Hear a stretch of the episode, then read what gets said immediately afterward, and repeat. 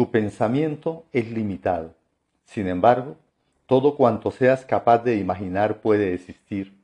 No hay nada que sea imposible. Todo cuanto necesitas está en ti. Un cuento chino. Autor Fun Chang. Introducción. Este relato procede de los tesoros de sabiduría de la antigua China. Se atribuye a Fun Chang, autor que vivió varios siglos antes de Cristo. Su densidad poética, la simplicidad de las enseñanzas que en él aparecen, el humor y la universalidad de su mensaje nos han incitado a adaptarlo al español y a publicarlo. Como todo cuento, este libro persigue la finalidad de despertar la intuición y la capacidad de imaginación. Es aconsejable, pues, leerlo o escucharlo, deteniéndose de vez en cuando para cerrar los ojos y ver las imágenes sugeridas en la pantalla interior de los párpados cerrados. Algunos lectores se preguntarán, ¿son reales las aventuras de este emperador? ¿Ha existido Lo Yan? ¿Fue destruida por un temblor de tierra? ¿Quién era en realidad el viejo sabio del relato? Para responder a estas preguntas, demos la palabra a Buda, quien declaró, la verdad es lo útil. Esta importante máxima pone de manifiesto que no hay una verdad absoluta, válida para todos y en cualquier circunstancia, sino conceptos que son ciertos en la medida de su utilidad para un individuo determinado en un momento preciso de su existencia. Con la sabiduría universal y basándose en la tolerancia y en el respeto a las verdades individuales, cada uno descubrirá en este cuento chino lo que puede serle útil, lo que es verdadero para él. Ojalá aprendáis, como el emperador de este cuento, que todo cuanto necesitáis está en vosotros, y así obtendréis en vuestra vida cotidiana más libertad, más felicidad y más conciencia. En la antigua China vivía un emperador que observaba día tras día a sus súbditos con mucha atención. Por una de las ventanas de palacio veía a los palafreneros trabajar con los caballos, a los soldados ejercitándose en el manejo de las armas, a los jardineros cultivando el jardín concienzudamente. Por otra ventana contemplaba la plaza de mercado de Lot Yan, la capital, y se interesaba por las relaciones de las personas entre sí, compradores, vendedores, los que ganaban y los que perdían. Y por la tarde miraba cómo barría la plaza el barrendero cuando todos se habían marchado. No dejaba de observar día tras día, pero cuanto más miraba, cuanto más escuchaba, menos entendía. Dos días por semana se dedicaban a la administración de justicia. En toda China, los que no aceptaban el juicio de su gobernador provincial podían apelar y ser escuchados por el tribunal presidido por el emperador, y la palabra imperial se tomaba como ley. De esta forma, se le presentaban problemas de sucesión, de disputas entre vecinos, de reclamaciones de personas que se consideraban demasiado pobres para pagar impuestos, de inválidos que querían que el gobierno los tomara a su cargo, o también contenciosos entre ciudades o entre provincias. El emperador impartía justicia, sin dejar de observar mientras desempeñaba su tarea. Prosiguió su observación con constancia durante años, pero de pronto se le hizo insostenible permanecer solo con todos los interrogantes que se planteaba sin llegar a encontrar las respuestas. No podía pedir nada a sus ministros porque eran semejantes a los que acudían en busca de justicia. Tampoco podía preguntárselo a los brujos y magos, puesto que éstos habrían querido cambiar la realidad con su magia.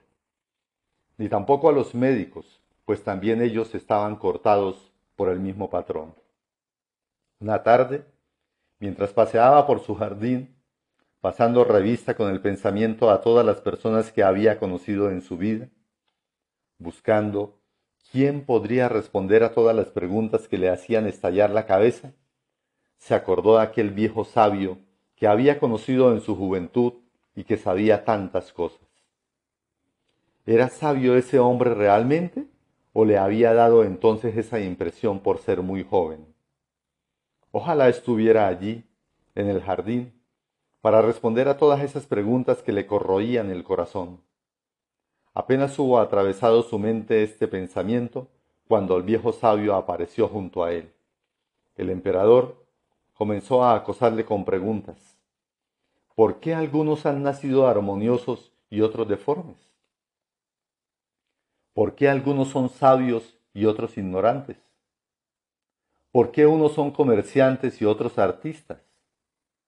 ¿Por qué algunos no quieren mejorar su vida? ¿Por qué el que barre todas las tardes la plaza del mercado rechaza el puesto que le ofrezco en palacio? ¿Por qué unos son más fuertes que otros? ¿Por qué unos son ricos y otros pobres? ¿Por qué todo es así? He visto, dijo el emperador, a un chico de catorce años, hijo de uno de mis ministros, perder la vida mientras jugaba con sus compañeros. ¿Por qué? ¿A dónde se ha ido su vida? ¿Por qué ha sido tan corta? Algunos miembros de la corte tienen 90 años y ya casi no pueden andar. ¿Por qué su vida es tan larga? Yo puedo promulgar leyes, dictar sentencias, dijo el emperador, pero todas estas cuestiones escapan a mi entendimiento. El sabio le respondió, mira tu jardín. El emperador miró a su alrededor y exclamó, es muy bello. Observa el roble en la majestuosidad de sus años, el azufaifo tan gracioso, tan joven. Mira las flores y las plantas. Unas son fuertes y otras débiles. Unas viven muchos años y otras una estación solamente. Unas tienen hojas atrofiadas o flores incompletas. Algunos árboles no pueden desarrollarse, privados del sol por los árboles grandes que están a su alrededor. ¿Por qué no me preguntas sobre los árboles, sobre las plantas o sobre las flores? ¿Y qué sucede con los animales? ¿Por qué el pollo no tiene la fuerza del búfalo? ¿Por qué el tigre no tiene la gentileza del perro? ¿Por qué el águila vuela con fuerza en los aires mientras que los gorriones parecen tan débiles?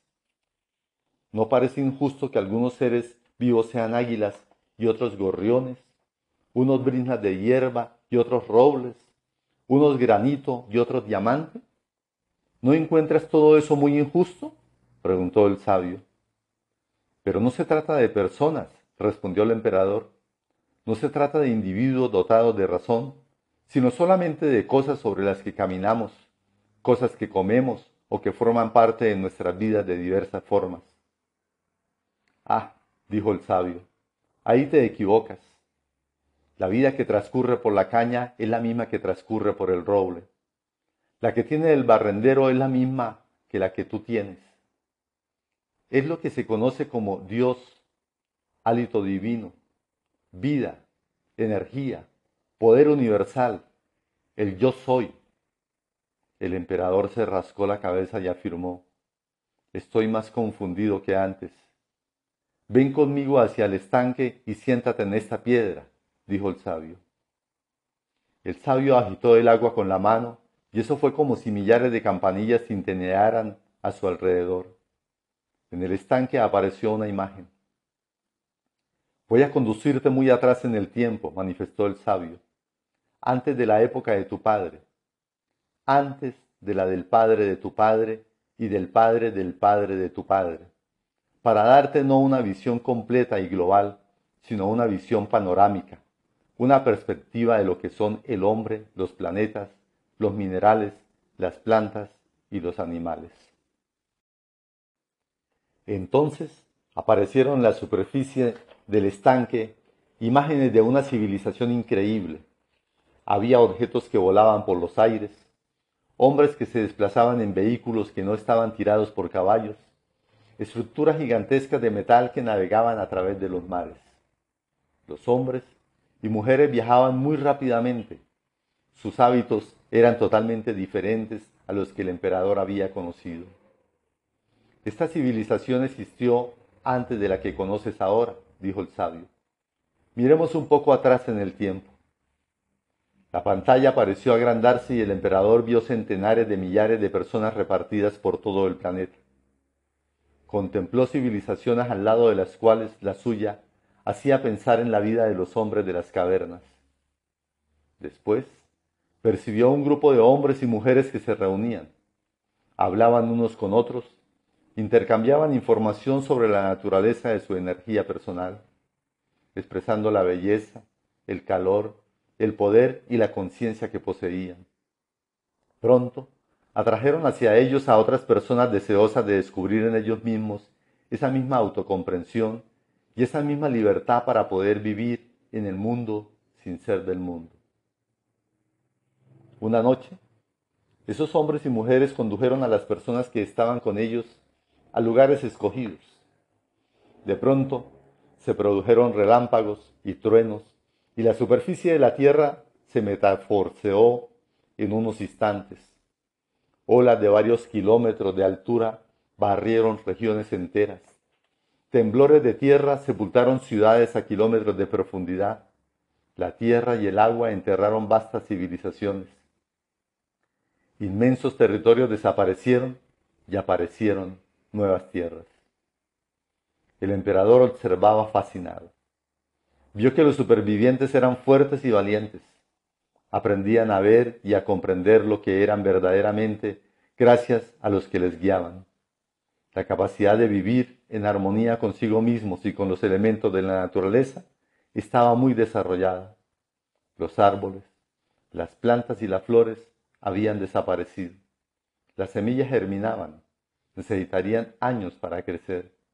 De esta forma, se desarrollaron pequeños grupos en diversas partes del mundo. Poco a poco fueron naciendo niños. Pronto comenzaron a preguntar, ¿de dónde venimos? ¿A dónde vamos? Cuando sus padres intentaron contarles lo que habían conocido, sus hijos no pudieron creerles. ¿Cómo iban a poder comprender sin imágenes ni objetos de la época precedente? ¿Cómo explicarles? ¿Cómo hacerles comprender? Algunos jóvenes se marcharon para formar nuevas sociedades en otros lugares. Pronto murieron los supervivientes de la civilización precedente. Las imágenes de la superficie del estanque se volvieron borrosas y luego desaparecieron. El sabio dijo al emperador, los que sobreviven deben ir más allá. No comprendo, dijo el emperador. Has visto que esos hombres eran sabios porque estaban guiados por el interior y condujeron a los supervivientes para comenzar un nuevo ciclo. Estos sabios son, de alguna forma, el alimento, la energía, el combustible de cada ciclo. Para que el ciclo de la vida se cumpla, se necesita una aportación de energía.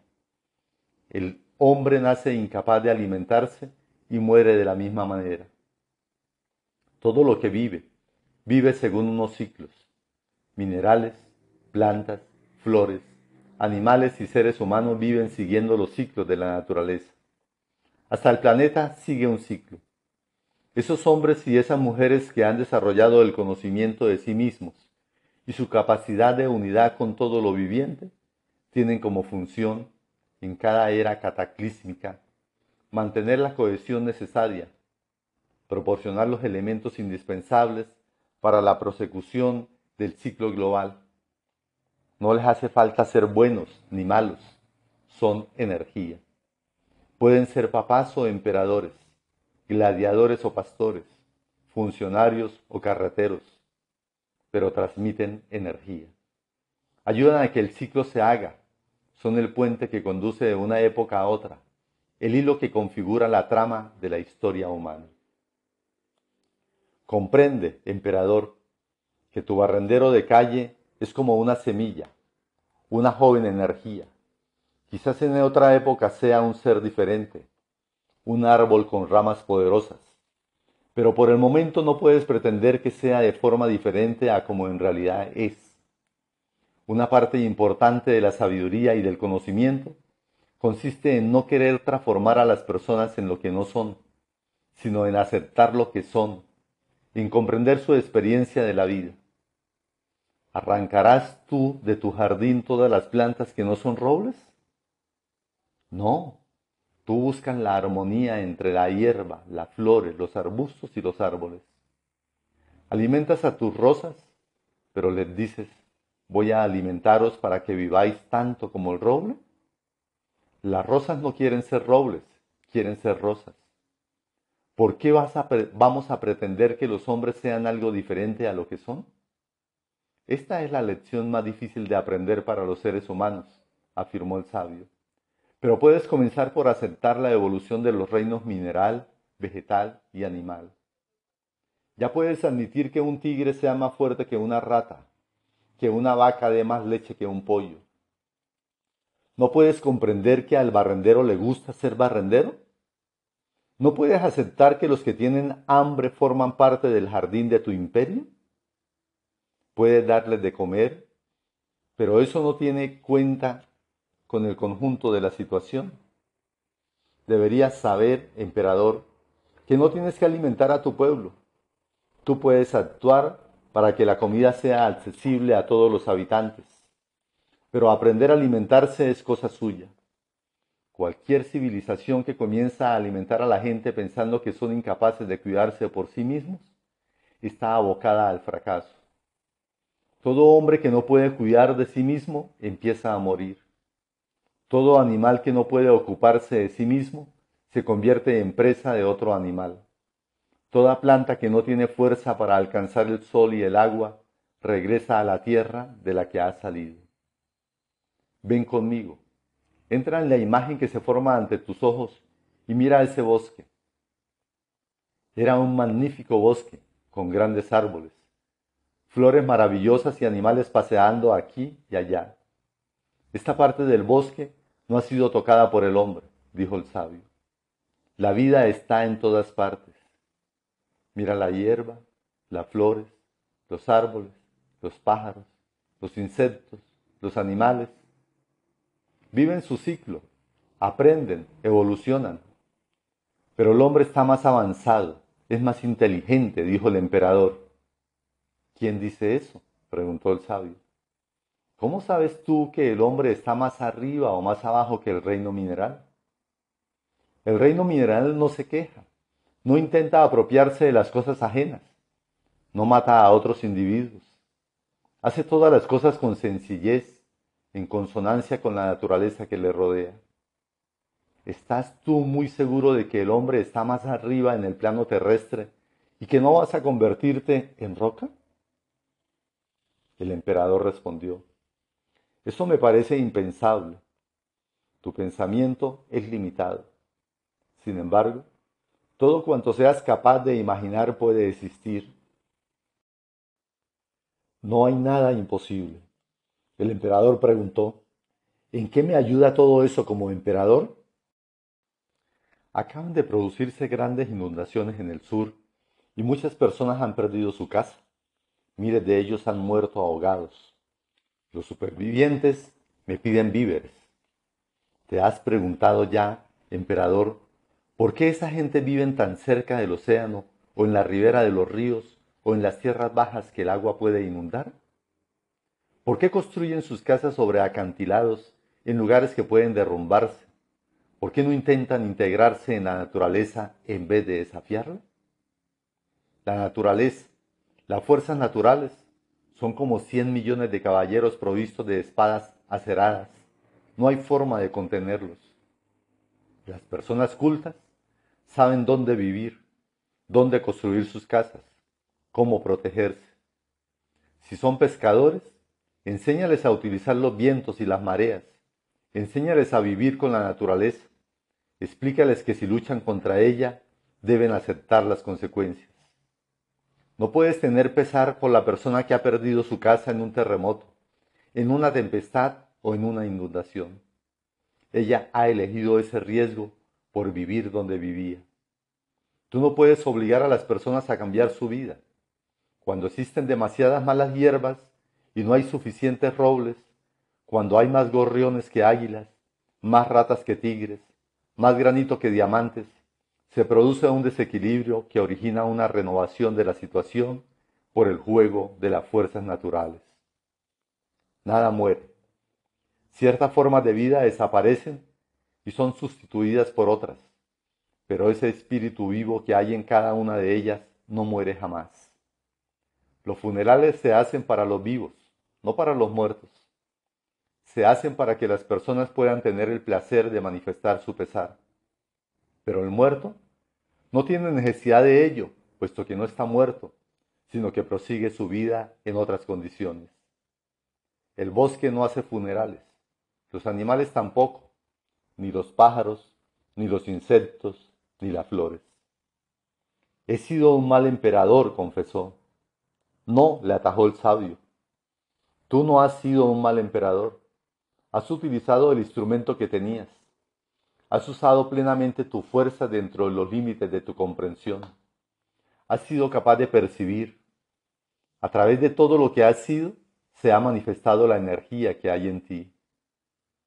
El viejo sabio habría deseado que el emperador hubiera podido ver y comprender más, pero él sabía que la comprensión se despierta lentamente. El emperador dijo, ¿qué ocurre con las leyes del país? ¿Debo eliminar todo y volver a empezar de nuevo? No, dijo el sabio, gobierna a la gente de tu imperio como un jardinero gobierna su jardín. El jardinero permite que sus plantas crezcan sin intentar convertirlas en lo que no son. Él no mira la roca en la que estás sentado para decirle, no me gusta lo que eres, no me gusta el color que tienes, debes convertirte en roca de jade. Al pájaro que está en el árbol el jardinero no le dice, debería ser un águila, voy a transformarte en águila. Tú no puedes transformar ni al gorrión en águila, ni al barrendero en emperador, ni hacer la felicidad de los demás por regla general. Los individuos son vibraciones, son una energía que elige un cuerpo, viven en ese instrumento y lo utilizan. Tú, en tu comedor, utilizas cubiertos para comer, pero tu mozo de establo emplea las manos. Si viene a tu comedor, llenará su estómago como tú, pero necesitará un baño después de haber comido mientras que tú permanecerás limpio. Lo mismo sucede con la energía. Entra en un cuerpo y ese cuerpo puede parecerse a cualquier otro. Mira a los ministros que te rodean. Todos tienen dos brazos, dos piernas y dos ojos. Salvo raras excepciones, todos tienen aproximadamente el mismo cuerpo, mas todos son diferentes. Porque uno es un gran intelectual y el otro no. ¿Por qué tu mago puede mover los objetos con la fuerza de su pensamiento? Cada persona es una energía. La energía que hay en cada uno sabe cómo utilizar todo lo que allí hay y lo hace mediante las experiencias que el individuo vive en cada una de las etapas de su vida. ¿Quiere decir con ello que ya he vivido antes? En cierta medida, contestó el sabio. Es una forma de abordar el problema. Lo que hay que comprender ante todo es que tu energía será capaz la próxima vez de absorber algo diferente. Pero ¿cómo lo malo puede ser una energía útil? preguntó el emperador. Lo que llamas malo es una energía. Puedes matar a miles de personas, incluso a millones, sin que eso sea malo. ¿por qué habría de ser malo? Tú matas millares de moscas, miles de animales y de plantas para comer. ¿Cuál es la diferencia entre su energía y la de un hombre? Pero el hombre es como yo. ¿No crees que un tomate podría decir lo mismo de otro tomate? El hecho de comprender eso es importante. No se trata de predicar ni de intentar difundir esa sabiduría por el mundo. Se trata de observar estas cosas y de que se conviertan en una parte de tu ser. De esa manera podrás vivir en el mundo sin miedo, sin frustración, sin cólera y sin juzgar, porque habrás aprendido a observar. Esta capacidad de ser testigo, sin, sin identificarte con cada situación, te da un poder inconmensurable. Mira ese roble inmenso que domina el jardín. Los pájaros anidan en sus ramas. Mira el águila que observa todo lo que ocurre debajo de ella. Recuerda que las personas deben experimentar lo que viven. Si sientes pena o lástima de los demás, te identificas con ellos, te haces una parte de lo que ellos son y entonces no dejas que tu energía se desarrolle al máximo. ¿Qué es la energía? preguntó el emperador. Ah, de eso te hablaré más tarde. Antes es preciso que tengas la base necesaria, que puedas percibir lo que eres. Me has mostrado los cambios del mundo. ¿Veré algún día tales sucesos? ¿Qué aspecto tendrán? ¿Será lo mismo que la última vez? ¿Habrá un grupo de sabios que sabrán lo que va a pasar? Sí. ¿Prepararán a otros individuos? Sí. ¿Formaré yo parte de ese grupo? Puede que sí o puede que no. ¿Quiere eso decir que sin una cierta sabiduría podría morir? No, morir no, renovarte. Si en ese momento eres un roble y si la parte inferior de tu tronco está en mal estado, quizás experimente la necesidad de renovarte. O si eres una vieja águila que ya no puede volar, o un diamante lleno de resquebrajaduras que ha perdido su fuerza, aunque ese diamante haya sido diamante, como el águila águila y el roble roble, cada uno está preparado para nuevas experiencias. Reconoce que estás aprendiendo a utilizar tu poder y que para utilizarlo al máximo no debes dejar que la energía de los demás controle la tuya. Puedes percibir a los demás, puedes aprender de ellos, pero mantén una actitud de observación. ¿Qué debo pensar de todo lo que me explicas? dijo el emperador.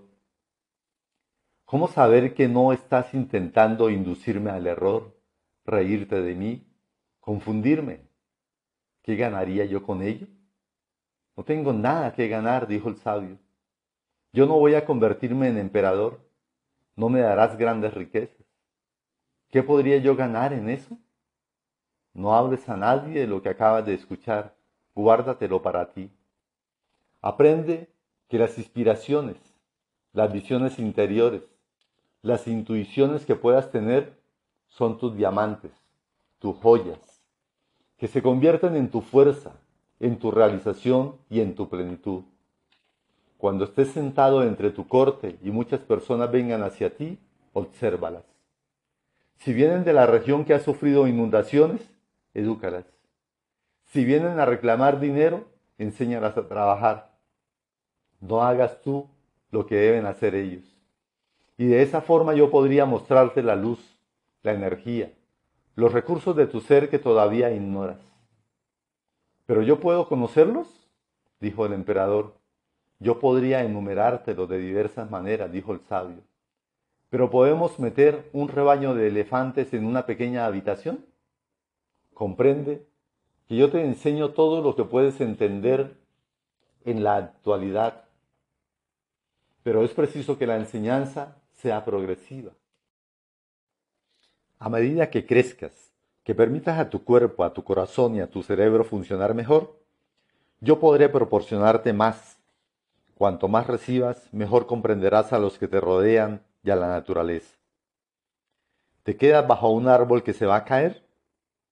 Sería una insensatez, naturalmente que no, dijo el emperador. Y si no sabes que el árbol va a caer, ah, dijo el emperador, ¿quieres decir que yo podría saber que el árbol se va a caer? Tú puedes formar parte de todas las cosas, afirmó el sabio. Cuando una anciana achacosa se dirija a ti, no la metas en una residencia para personas mayores. Ayúdala a aprender a utilizar lo que tiene. Si sus piernas apenas se mueven, sus brazos tampoco, y tú le dices, vieja señora, has tenido una larga vida, necesitas que te cuiden, voy a enviarte a una casa al sol al sur del país. Ella será feliz. Entonces, cien ancianas más acudirán a ti. Si por el contrario le dices, mañana tomarás un baño frío, Comenzarás a correr y a hacer trabajar a tu cuerpo. Podrá mejorar si lo hace, pero tú no verás acudir a ti una muchedumbre de ancianas que buscan hacerse dependientes. Tú enseña a las personas a ayudarse a sí mismas. Dale los instrumentos necesarios, pues sabes que tienen capacidad para utilizarlos. Enséñame a utilizar tus propios instrumentos, pidió el emperador. ¿Cómo voy a enseñarte a manejar instrumentos que precisan siete manos para empuñarlos? ¿Y entonces qué haces tú para usarlos? preguntó el emperador. Es fácil, contestó el sabio, y de pronto le aparecieron siete manos. Oh, exclamó el emperador, yo no puedo hacer eso. Sí podrías.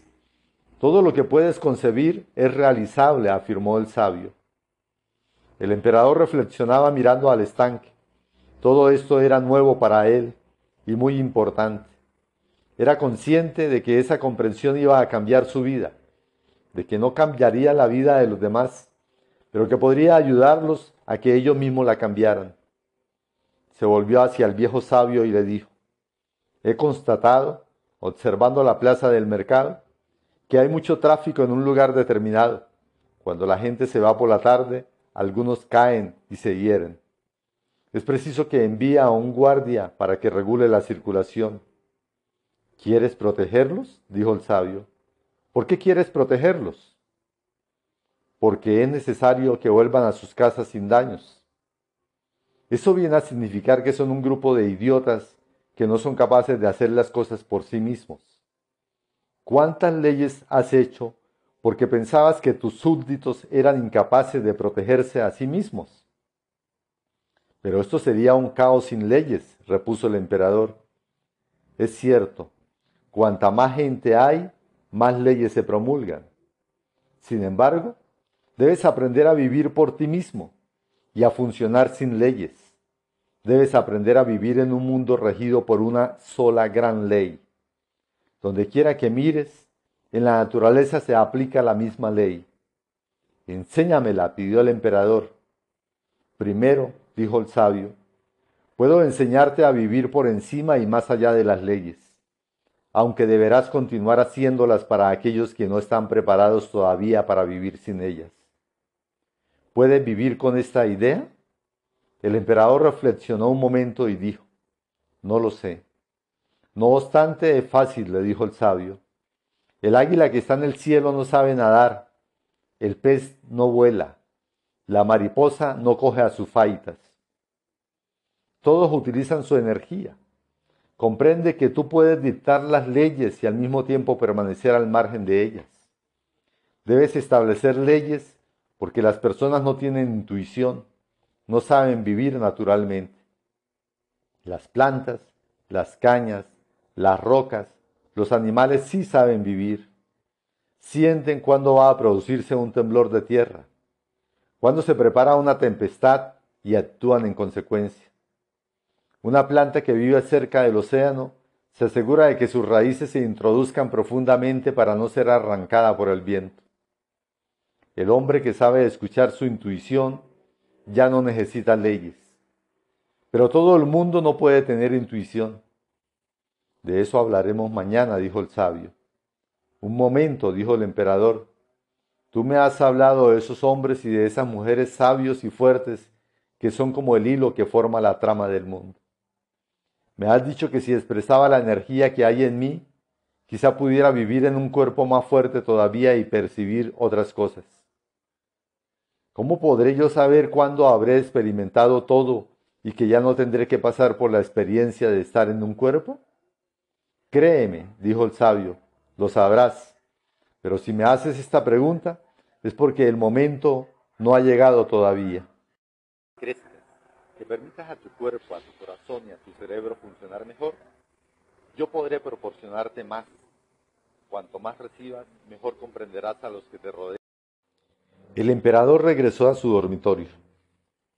Había pasado todo el día en el jardín con el viejo sabio y tenía la impresión de haber estado allí durante semanas. Había visto, escuchando y asimilando todo cuanto había podido.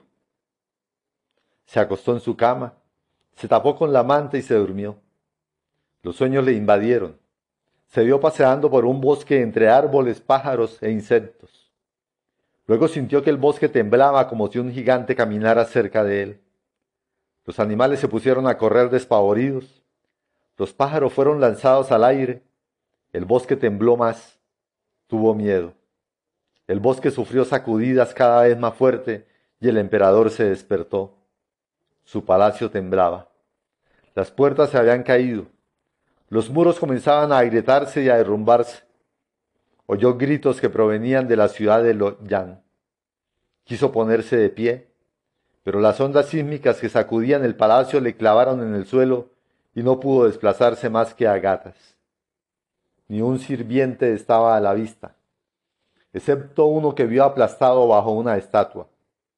Avanzó hasta la entrada y vio que la gente corría en todos los sentidos, empujándose y tropezando unos con otros. El pánico alcanzaba su punto culminante. Todo el palacio vacilaba y se derrumbaba con estrépito. El emperador trepó hasta su habitación, se prosternó ante el altar de, sus antepasados y esperó. Pronto se detuvieron el estruendo y el temblor. Un silencio sepulcral se apoderó del lugar. El aire estaba cargado de polvo. El fragor volvió a empezar de nuevo y el emperador escuchó gritos y alaridos. Esta vez el ruido era más sordo y todo el palacio parecía desplazarse como si tuviera piernas. Luego el emperador escuchó la palabra fuego gritada en las calles de Lodyan, seguida del crepitar de las casas en llamas. El fragor continuaba. Los muros y los techos del palacio caían alrededor del emperador, el cual permanecía prosternado ante su altar. No rezaba, no decía nada, sintiendo solamente que si hubiera estado dispuesto a pasar al otro mundo, ese habría sido el momento ideal. Después de un rato, que le pareció una eternidad, el estrépito cesó. Esperó. Ya no caía nada más. Se puso en pie con precaución. En torno suyo pudo ver restos de granito y de mármol, estatuas rotas, paredes y columnas derrumbadas. Se sacudió el polvo de sus ropas y pasó por encima de los escombros que le rodeaban. Entonces oyó a una mujer en la habitación de la emperatriz que pedía ayuda. No pudo sacarla de los escombros, y como no había nadie vivo que pudiera ayudarle, tuvo que dejarla. Fue hasta el balcón, cuya barandilla había desaparecido, y miró la ciudad de Lot Yang. No quedaban más que ruinas. Sus construcciones se habían venido abajo y el fuego las consumía. Las lágrimas le brotaron de sus ojos. Se preguntó cuántas ciudades chinas habrían sido destruidas también. Se trataba del fin del mundo, del gran cataclismo del que el viejo sabio había hablado el día anterior? ¿A qué podía achacarse semejante catástrofe? ¿Por qué una ferocidad semejante por parte de la naturaleza? ¿Por qué esas piernas aplastadas bajo grandes piedras, esas gentes corriendo por las calles con sus vestidos ardiendo? Se sintió desesperado e impotente. ¿Qué hacer? ¿Por dónde comenzar? Mientras caminaba por el palacio se dio cuenta de que el hecho de que fuera emperador de China ya no tenía importancia para nadie. A las personas solamente les preocupaba su sufrimiento, su miseria y su miedo. Franqueó la puerta principal del palacio y se adentró en Lo Yang, cruzándose con gente que caminaba como en una niebla. Nadie le reconocía. Quiso ayudar a alguien, pero la persona se puso a gritar tan fuerte que tuvo que dar un paso hacia atrás y dejarla. ¿Qué podía hacer? Intentó socorrer a un niño sacándolo fuera de las ruinas, pero el niño chilló y pataleó con rabia, por lo que tuvo que volver a llevarlo cerca de los escombros bajo los cuales yacían sus padres. Unos soldados saqueaban aquí y allá. Cuando el emperador les gritó que se detuvieran, desenvainaron sus sables porque no le reconocían debido al polvo que cubría sus ropas y tuvo que huir. En un momento, la tierra se había tragado la capital, había hecho perder todo su poder al emperador y creado una locura de miedo y de desesperación. Pasando por encima de los cuerpos y de las piedras, atravesando las ruinas que ardían todavía, el emperador volvió a su palacio. franqueó los muros derruidos y se dirigió a su jardín, que estaba milagrosamente intacto. Ni una flor, ni una gota de agua faltaba, como si la mano gigante que había devastado todo lo demás hubiera respetado ese lugar. Bebió el agua del arroyo, se sentó en el suelo y lloró amargamente. Qué inútil se sentía. Ni ejército, ni ministros, su esposa la emperatriz aplastada en las ruinas del palacio, sus hijos desaparecidos, Lo Yan arrasada. ¿De qué era emperador ahora? ¿Y qué había sucedido con el resto del país? Ya no había poder. El ejército se había vuelto insensato saqueando y robando. ¿Cómo saber si las provincias del sur le habían permanecido fieles? ¿Cómo hacer saber a todos que estaba vivo? Lloró más amargamente que nunca. De pronto se estremeció, pues una mano se había puesto en su hombro. Allí estaba el viejo sabio, de pie, y el emperador, presa de una intensa cólera, se puso a gritar, Mira, ya no hay palacio ni ciudad, mi esposa y mis hijos han muerto. El poderío de mi país ha sido devastado por un seísmo. Tú, preciosa naturaleza, lo ha destruido todo. No queda nada. No tengo valor. El sabio le miró a los ojos. El emperador gritaba y gesticulaba. Quería casi empujar y golpear al sabio, pero una fuerza impedía que su brazo se levantara. Se desvaneció con una gran agitación. El sabio se sentó a su lado. Esperó a que hubiera recuperado el sentido y le dijo, ¿qué vas a hacer? El emperador desesperado se encogió de hombros y dijo, no lo sé. ¿Qué quieres decir con no lo sé? Tu cuerpo está vivo, tienes trabajo que hacer, tienes una función que cumplir. El emperador gritó, ya no tengo nada, todo mi dinero está sepultado bajo el palacio. No puedo pagar a los soldados que saquean la ciudad. No sé qué aspecto tiene el resto del país. ¿Qué puedo hacer? El viejo sabio se levantó y le dijo, levántate. El emperador se incorporó. Mira esa águila en el cielo. El emperador levantó los ojos. ¿Qué águila? Y el sabio lo empujó al agua del arroyo. El agua estaba fría. El emperador se sorprendió, miró al viejo sabio y se puso a reír. Nadie más que tú me trata de ese modo. Solamente tú permites que me sienta un ser humano. Ayúdame. ¿Qué quieres saber? preguntó el sabio. Ayúdame a reconstruir este palacio, esta ciudad. Yo no puedo ayudarte, respondió el sabio. ¿Qué quieres decir con eso? soy un sabio. Puedo ver el pasado y el futuro. Puedo comprender lo que ocurre, pero no puedo ayudarte. El emperador le dijo, no te comprendo. El sabio prosiguió, un vidente puede ver solamente, puede ayudar a los demás a utilizar los instrumentos de que disponen, pero no puede ni obligarlos ni hacer el trabajo por ellos. ¿Por qué estoy yo aquí? preguntó el emperador. ¿Por qué he venido a esta tierra? ¿Cuál es la utilidad de todo eso? Vengo, muero, vuelvo, muero. No tiene sentido. Mira toda esa devastación. El sabio manifestó. No pretendas saber por qué estás aquí. Eso no tiene la menor importancia. El emperador gritó. Necesito saber por qué estoy aquí.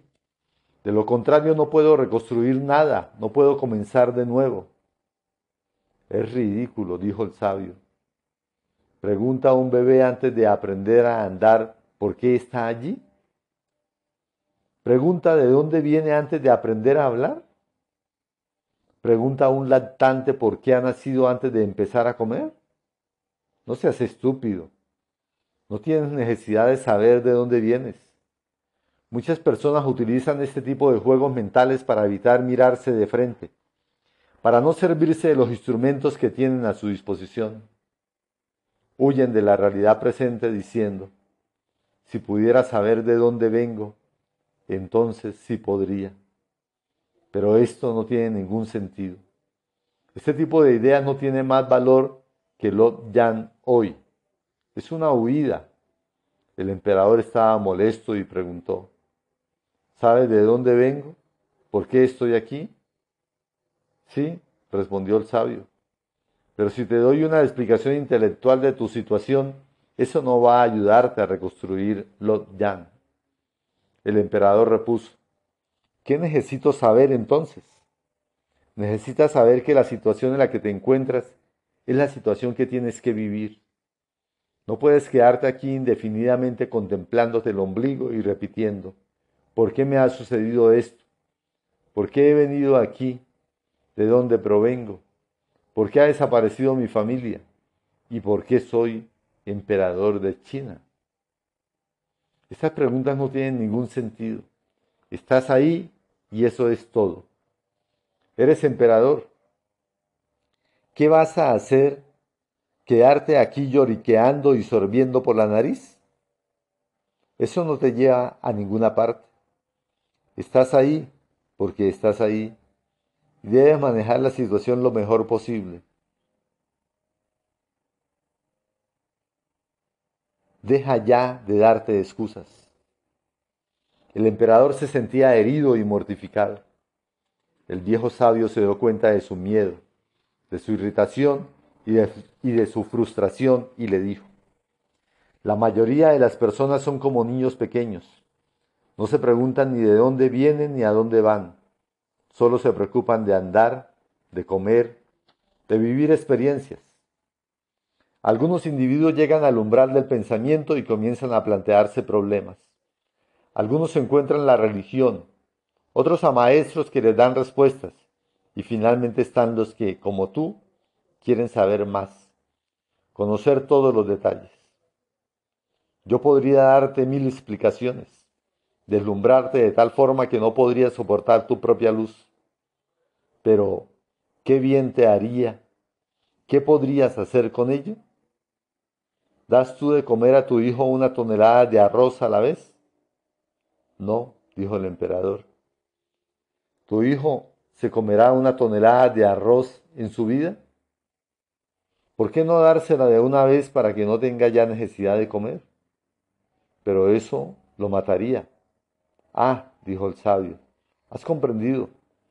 Lo que tienes que hacer es no plantearte cuestiones inútiles, sino utilizar la situación en la que te encuentras. No decir, si hubiera girado a la derecha en vez de haberlo hecho a la izquierda, eso no habría ocurrido. Si hubiera enviado a mis hijos al palacio de verano, todavía estarían vivos. Estas cuestiones no te conducen a nada. Estás donde te encuentras ahora y ahí es donde debes estar. No puedes vivir en el pasado ni en el futuro, sino en el presente. Cualquiera que sea la situación, Utiliza los instrumentos que están a tu disposición. Usa tus manos, tu inteligencia y tu fuerza. Pero yo no tengo ningún instrumento, dijo el emperador. Ni siquiera puedo construirme una casa. El viejo sabio sacudió la cabeza. El temor y el miedo han aumentado tu ignorancia. Tus instrumentos son todo lo que utilizas para que un trabajo se realice, lo cual puede ser una palabra o una sonrisa. Tus instrumentos son tu capacidad de comprender que donde te encuentras en este momento es donde debes estar y no en otro lugar o en otra situación. Utiliza cada momento. ¿Qué habría ocurrido si hubiera muerto? preguntó el emperador. ¿Qué pregunta más tonta? dijo el sabio. En ese caso, yo no estaría hablándote y tú no tendrías problemas alguien vendría, tomaría China en sus manos, y tú te irías con tus antepasados. El emperador anduvo por el jardín con las manos a la espalda, mirando pensativamente al suelo. Se volvió hacia el sabio y dijo, Poco importa porque estoy aquí.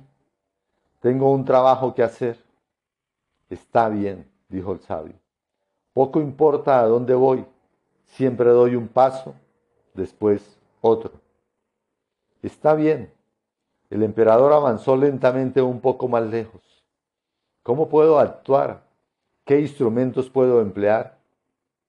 El sabio le respondió, durante estos últimos minutos has recorrido una distancia de nueve metros. En esos nueve metros has encontrado muchos instrumentos. El emperador le miró, ¿de veras? Entonces se volvió, miró el pequeño camino que serpenteaba por el jardín. ¿Instrumentos? Se volvió otra vez y comenzó a mirar a derecha e izquierda. Muéstramelos. Hay frutos en los árboles para alimentarte, dijo el sabio. Ah, sí, exclamó el emperador. Agua para refrescarte. Oh, sí, volvió a exclamar el emperador. Entonces volvió a mirar y dijo, madera y piedras para construir. Muy bien, dijo el sabio. El emperador veía pájaros, insectos, la vida que susurraba en todas partes. Iba de acá para allá, excitado, observando esas cosas de todos los días, que se daba cuenta podría aprovechar. Empiezas a comprender, dijo el sabio. Utiliza lo que está ahí. La mayor parte de las personas no ven nunca eso. Pasan por la vida buscando siempre algo diferente. Atraviesan la existencia persuadidos de que su objetivo está mucho más lejos, cuando a su alrededor se encuentra todo lo que necesitan para alcanzar su meta. Un momento, dijo el emperador. No comprendo. Es fácil, dijo el sabio. Si quieres construir una pared, ¿qué necesitas? Piedras, contestó el emperador. Bien, ¿dónde están? Están ahí a mi alrededor. Bueno, pues empieza a construir. Pero para mover esas piedras necesito herramientas. Acabas de pasar al lado de algo a lo largo del camino, dijo el sabio. El emperador volvió sobre sus pasos y encontró un madero que podría ayudarle a levantar las piedras. Además de piedras, necesitaré arena, agua y arcilla para hacer cemento. Bueno, todos esos elementos están a tu disposición, replicó el sabio. Junto al riachuelo hay arcilla y arena. El emperador se dirigió allí y trajo todo lo que necesitaba. Ahora, continuó el sabio, Tienes todos los instrumentos necesarios para hacer una pared. Lo que quiere decir es que si miramos a nuestro alrededor y se utiliza lo que hay de una forma completa, no hay entonces más que reunir los elementos necesarios, que no hay necesidad de correr por todas partes para encontrarlos, porque todo ya está aquí. Sí, dijo el sabio. Cada hombre y cada mujer tienen capacidad para ver, percibir y ser uno con toda la vida, si son conscientes de todo lo que les rodea, hierbas, flores y piedras. Eso no se aprende encerrándose en un laboratorio o en un monasterio, ni limitándose a seguir un solo camino, no viendo la realidad más que por un solo prisma de una sola forma. Tu camino está destinado a ayudar a los demás para que vean por sí mismos, a inspirarlos para que reconstruyan. El emperador se sintió henchido de entusiasmo. Utiliza los instrumentos que están a tu alrededor, dijo el sabio. Aprovecha la energía de los que trabajan contigo. ¿Cuánta gente has utilizado mal en el pasado? ¿Cuánta has dejado que se deteriore por no utilizarla? El emperador reflexionó. Tenía un mensajero. Cuando me hice emperador estaba en plena forma y con su rápida carrera podía entregar un mensaje de una ciudad a otra. Se hizo amigo mío y cuando, no hace mucho tiempo, tuve que enviar un mensaje, ya no estaba en buena condición física en absoluto. Ya no podía correr tan aprisa. Yo había renunciado a utilizarlo. El emperador se aproximó a un agujero del muro, miró a la destruida Lotyan, y las lágrimas se le saltaron de los ojos. Un momento, exclamó el sabio, ¿por qué lloras? Por todas esas gentes, por la belleza que había ahí. Olvídalo todo, aconsejó el sabio. La gente se nutría y vivía de ella. Por consiguiente, ha sido bien utilizada. Ahora utiliza lo que hay y deja de mirar hacia atrás. Nada ha sido ni será mejor que el instante presente. En el futuro, cada instante será ahora siempre. Tú no puedes vivir más que en el presente. Oh, exclamó el emperador, y le pareció que en un segundo había ganado de pronto cuarenta años de comprensión. ¿Por dónde empezar? pensó. No podía ni sentir, ni ver, ni saber por dónde comenzar. Se volvió hacia el sabio y le dijo, Mi familia ha desaparecido. Está bien, dijo el sabio. ¿Está bien? ¿Por qué está bien? inquirió el emperador. Porque formaban parte de una época de tu vida y ahora tú vives otra. ¿Qué piensas de tu abuelo? le preguntó el sabio. Era excelente, respondió el emperador. ¿Tienes pesar de que ya no esté aquí? No, contestó el emperador. ¿Por qué? Entonces el emperador empezó a comprender. El miedo, afirmó el sabio, la tristeza y la emoción forman parte de la evolución del hombre. Es una evolución por la que debes pasar, pero mientras seas presa de las emociones, no puedes utilizar lo que eres. Los sabios, los que saben cómo ayudar a las personas a verse a sí mismas, no se dejan implicar por lo que ha sido. No les preocupa más que el momento presente. Pueden ver el porvenir y el pasado, pero no se dejan llevar ni por uno ni por el otro. Apenas había terminado de pronunciar estas palabras, cuando en un abrir y cerrar de ojos, el sabio desapareció. El emperador se puso a caminar dando vueltas a la redonda. Tenía miedo. ¿Qué hacer? Abandonó el jardín, atravesó el palacio y se dirigió a la ciudad de Yang. Comenzó a sacar cadáveres de debajo de los escombros, a reunirlos intentando identificarlos, y pronto un viejo, achacoso, se puso a ayudarle. Un niño vino a trabajar con ellos también.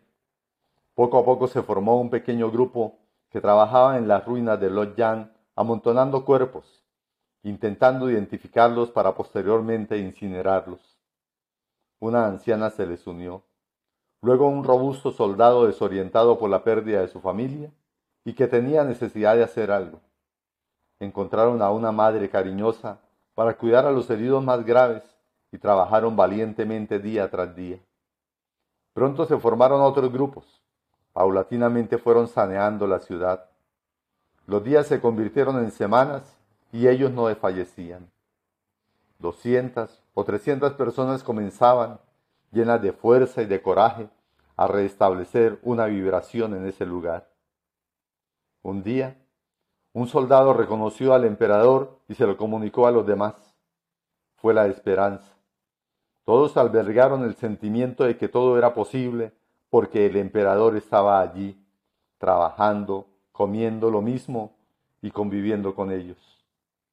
Dos semanas más tarde, oyeron ruido en la colina y divisaron un gran ejército que se acercaba. El emperador avanzó lentamente a su encuentro. Su figura estaba sucia, sus ropas desgarradas. Detrás de él caminaba un pequeño grupo de supervivientes del Lot Yan.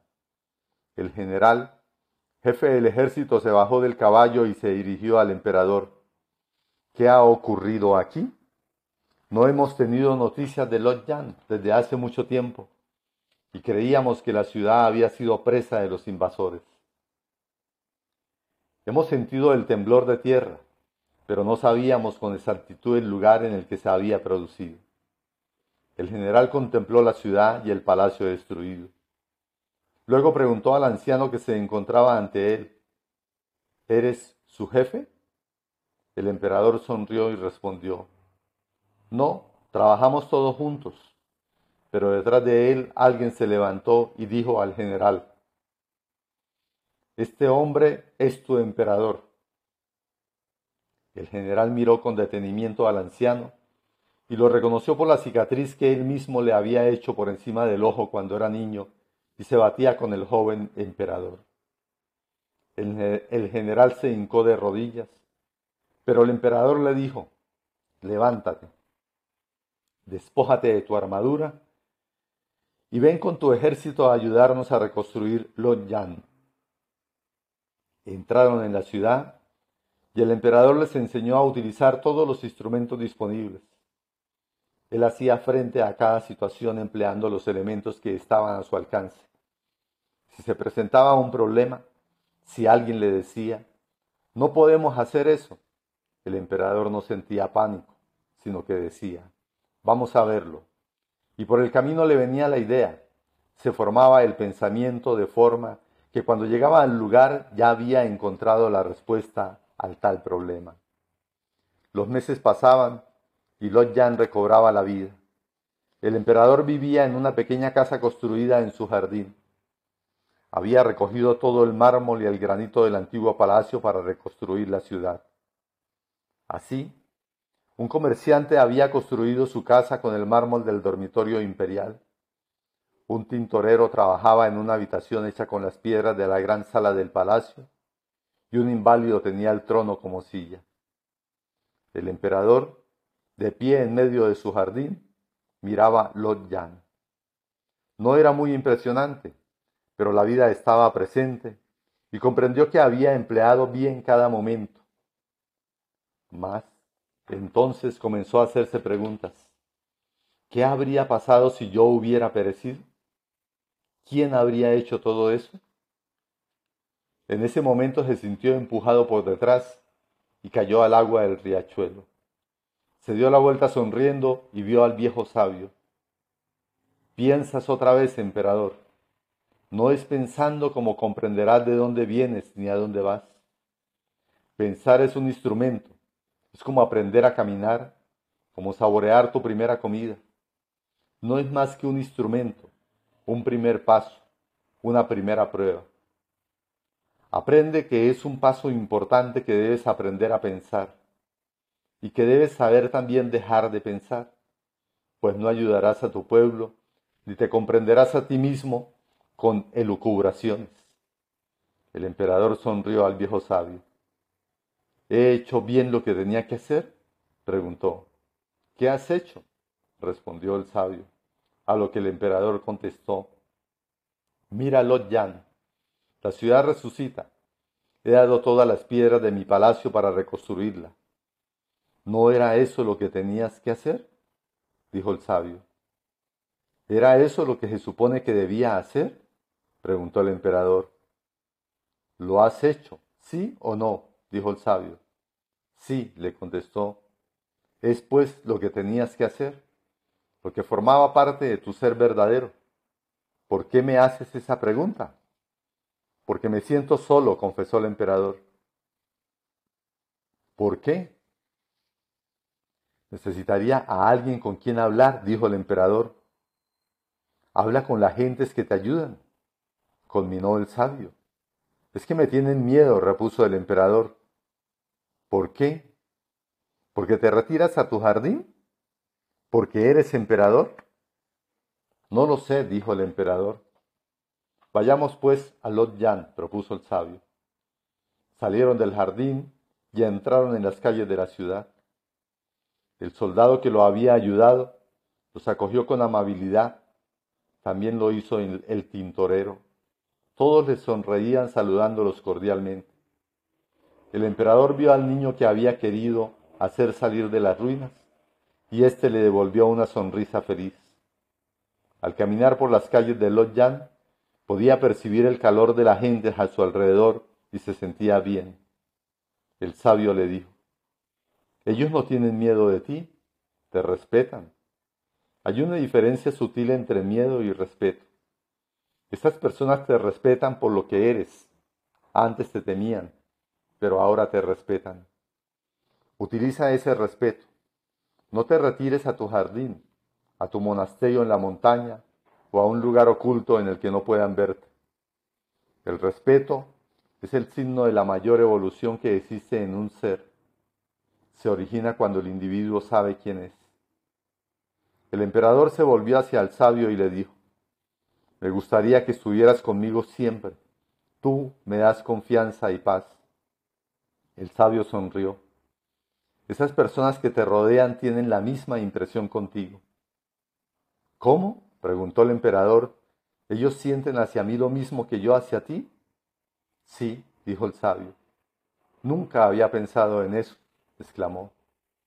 ¿Por qué no lo has hecho? le preguntó el sabio. Porque yo solamente soy emperador mientras que tú eres sabio. Eso no es más que una cuestión de terminología, repuso el sabio.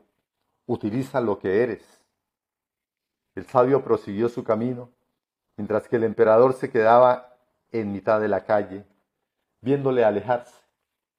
El viejo sabio no se volvió, no miró hacia atrás, sabía lo que era y quién era. Sabía que otros necesitaban también descubrir esa confianza en sí mismos, que él había permitido encontrar al emperador. Sentir esa luz, tener alguien a quien mirar con respeto, pero sin miedo, pues el respeto permite la evolución, permite evolucionar hacia el conocimiento sin tener necesidad de palabras, permite tomar conciencia de sí mismo. Un muchachito se acercó al emperador que miraba cómo se alejaba el sabio, le tocó en la manga y le dijo, Señor, el emperador se volvió hacia él. ¿Qué quieres? le preguntó. Emperador, ¿puedes decirme? ¿De dónde vengo? ¿Quién soy? ¿Dónde voy?